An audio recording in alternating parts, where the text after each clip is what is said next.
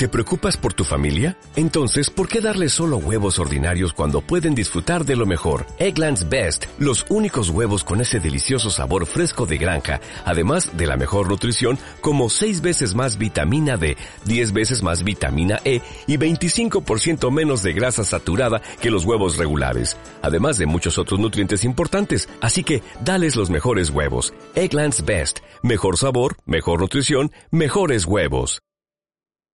Vamos ahora a otra pregunta que planteó un economista, una pregunta muy interesante que tiene que ver con el estancamiento del crecimiento en la Argentina y con la pobreza. ¿Cuánto le cuesta a la Argentina en pobreza no haber crecido en la última década?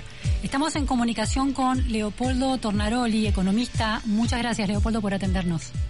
Hola, Luciana. Buenas tardes y buenas tardes a tu audiencia.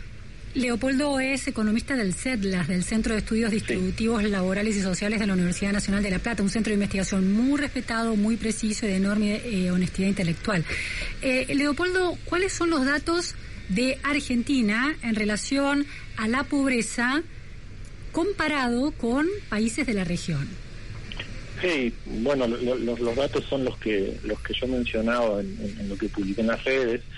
Eh, Argentina fue tradicionalmente un país de baja pobreza en la región, en América Latina, ¿no? Siempre estuvo entre los entre los tres países con menores tasas de pobreza, a veces era el país con, con menor pobreza, otras veces era el segundo, eh, pero estaba ahí con, con, Uruguay, con Chile, con países del cono sur en general. ¿En qué momento eh, estás hablando? estoy hablando en general, digamos, en, casi siempre cuando no hubo, cuando Argentina no estaba en el medio de una crisis macroeconómica grande, o sea, serían todos los momentos sacando la crisis del 2001, la del 89, de las hiperinflaciones y demás. En general, Argentina en la región ranquearía como un país de, baja pobreza. Lo que pasó fue que luego de la crisis del 2001, Argentina tuvo, bueno, la recuperación muy fuerte de, esos primeros años, particularmente del mandato de Néstor Kirchner y quizás los dos primeros del mandato de Cristina, donde se recuperó el nivel eh, de actividad económica anterior a la crisis e incluso se sobrepasó ese nivel y ahí Argentina tenía muy buenos números de pobreza en la región. Pero desde entonces, la última década, 2010 en adelante, Argentina se estancó completamente, no hubo crecimiento prácticamente, eh, digo, hubo años de crecimiento, pero luego hubo años de caída y desde 2018 estamos en, un, en un tobogán, ¿no? De, caída sin fin por ahora. Es eh, decir, que en, tu análisis es el, el tema de la falta de crecimiento de la economía está estrictamente vinculada con la pobreza. ¿Cómo se comportó, por ejemplo, Uruguay en el mismo periodo? Sí, en el mismo periodo Uruguay no tuvo un desempeño macroeconómico, de, macroeconómico tuvo estabilidad, sí, pero no tuvo un desempeño en crecimiento espectacular. La economía uruguaya desde 2011 a la actualidad no creció mucho más que el 10%, eh, pero claro, Argentina en ese periodo cayó el 16%, la mm. economía argentina en ese periodo. Esto afecta directamente la, tasa de pobreza. Si nosotros, por ejemplo, en 2010 la tasa de pobreza en Argentina era... Eh, con un número comparable a la metodología que se utiliza actualmente, era 31,5%. Si en Argentina desde entonces el crecimiento hubiera seguido el sendero que siguió en Uruguay, Argentina hoy tendría, aún después de la pandemia y con el impacto negativo que tuvo la pandemia en la pobreza, una tasa de pobreza menor a la de 2010, tendría 28% de pobreza. Es decir, que con un crecimiento modesto como el uruguayo, Argentina estaría en una pobreza significativa, pero no escandalosa como la actual. Sí, sí, sí. Lo que yo decía es que efectivamente Argentina, con la tasa de crecimiento uruguaya, tendría hoy uno de cada tres personas que son pobres en Argentina, no lo sería. tendríamos dos tercios de la tasa de pobreza eh, que tenemos en la actual. Y este ejercicio es relativamente da los mismos resultados. Yo usé el caso de Uruguay porque es nuestro vecino y una, economía que más o menos conocemos, pero da más o menos parecido comparando con otros países de la región. Con Brasil tendríamos una tasa un poco más alta de pobreza, que, la, que ese 28% que dio si hubiéramos seguido el patrón de Uruguay, pero sería más baja que la de 40% que tenemos. Lo mismo si usamos Chile, si usamos... A ver, me, interesa el caso de Chile porque además se enfrenta ahora a un cambio de signo político que habla muy claramente de redistribución y de injusticias que se tienen que subsanar. ¿Cómo se comportó en la última década el crecimiento del PBI chileno y cómo se comportó la curva de la pobreza? Sí, en Chile, Chile es un caso de éxito, no solo en la última década, yo diría en los últimos 20 años en términos de, de reducción de, la pobreza. Es un país que era eh, tenía niveles de pobreza claramente superiores a Argentina 20 años atrás eh, y hoy tiene, digo, 20 años atrás, eh, justamente no porque caemos en el medio de la crisis de 2001, pero te quiero decir en 2005, 15 años atrás, por ejemplo, pero hoy Chile tiene niveles de pobreza más bajos que Argentina. Nosotros no tenemos información tan detallada de Chile porque Chile no realiza su encuesta de hogares todos los años eh, y había realizado una en 2017 y realizó ahora una durante la pandemia. En el medio, en ese periodo, Chile además tuvo todo el, todo estos eh, estas protestas, estos estos años de, disturbios que también generaron eh, algún efecto negativo en la economía, entonces no sabemos muy bien cuál fue el impacto de la pandemia en Chile, pero lo que sabemos es que fue más bajo que en Argentina. En Argentina la pandemia significó en el peor momento eh, 10 puntos más o menos más de pobreza, en la actualidad son 5 puntos más lo que tenemos, en Chile fueron algo así como, como 3 puntos.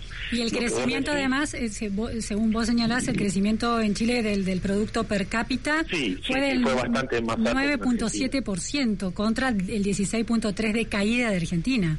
Claro, claro, sí, sí, en términos de crecimiento, el caso de Argentina es un caso eh, único, diría yo, en Sudamérica, si hacemos excepción del, caso extraordinario de Venezuela, ¿no? Eh, nos ha ido en los últimos 10 años, 11 años, nos ha ido peor que, que, a todos los que, en todos los países vecinos. Afortunadamente en Argentina no hubo un impacto de ese crecimiento distributivo muy fuerte, no se deterioró mucho la distribución del ingreso, no es que empeoramos, porque si no eso también hubiera contribuido al crecimiento de la pobreza. La distribución del ingreso se mantuvo relativamente estable en Argentina y afortunadamente no empujó a un aumento de la pobreza adicional al que generó ya de por sí la caída del producto. Ahora, te hago esta, esta pregunta, eh, eh, Leopoldo. las políticas en este contexto de Argentina estancada o en caída, su crecimiento en caída de los últimos 10 años, menos 16% el crecimiento del PBI per cápita, eh, ¿Basta una política redistributiva para corregir los niveles de pobreza o sin crecimiento no hay que redistribuir?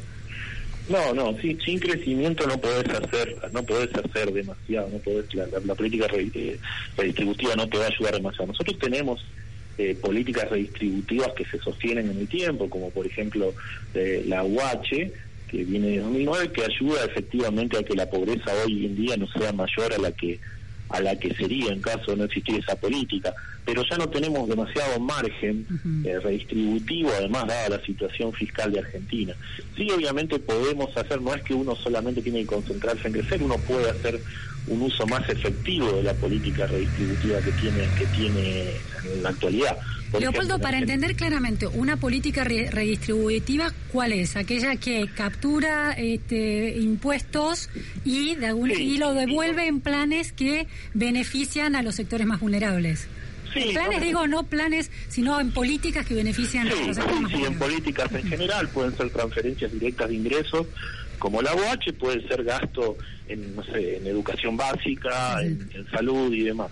En Argentina hay un gasto muy, muy importante que no es para nada redistributivo y que es muy ineficiente, que es el gasto en subsidios económicos, ¿no? Lo que es energía y demás. Uno gasta, Argentina gasta mucho más en eso que lo que gasta en, en la UH, por ejemplo.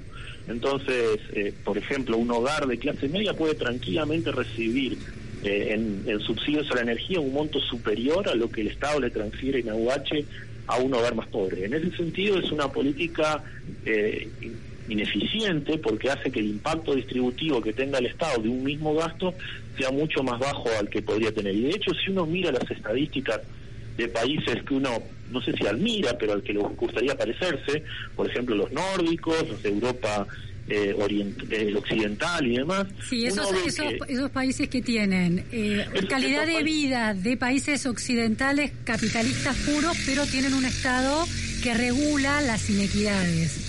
Sí, efectivamente. Uno si mira, por ejemplo, cómo es la desigualdad en esos, en, esos países antes de la acción del, Estado, o sea, antes de los impuestos y las transferencias o los gastos del Estado, la desigualdad no es muy diferente a la que hay en Argentina. O sea, el mercado en esos países no produce una desigualdad muy diferente a la que existe en Argentina, pero el Estado es mucho más eficiente en la forma que cobra impuestos y en la forma que gasta esos ingresos para reducir la desigualdad.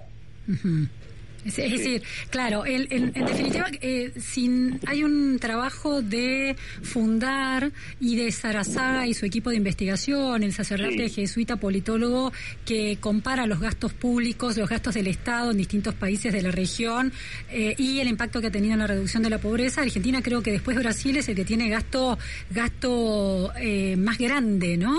Sí, sí, Argentina tiene un tamaño de Estado, un tamaño de participación del Estado en economía muy grande eh, y el impacto en la pobreza es alto en Argentina, pero se vincula mucho más con ese tamaño del Estado que con la efectividad que tiene el Estado. Claro.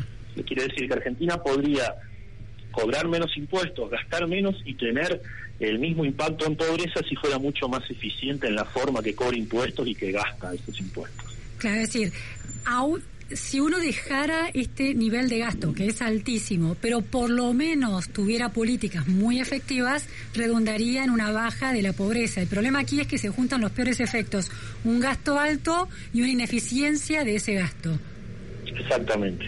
El peor, como el tsunami perfecto, el peor de los escenarios. Sí, sí, sí, es un escenario, bueno, digamos, la parte positiva es que hay espacio para mejorarlo, ¿no? Eh, eh, eso es una, eh, cada crisis supone una oportunidad, es una frase confortable pero difícil de alcanzar en la Argentina, Leopoldo, vos que conoces bien estas políticas.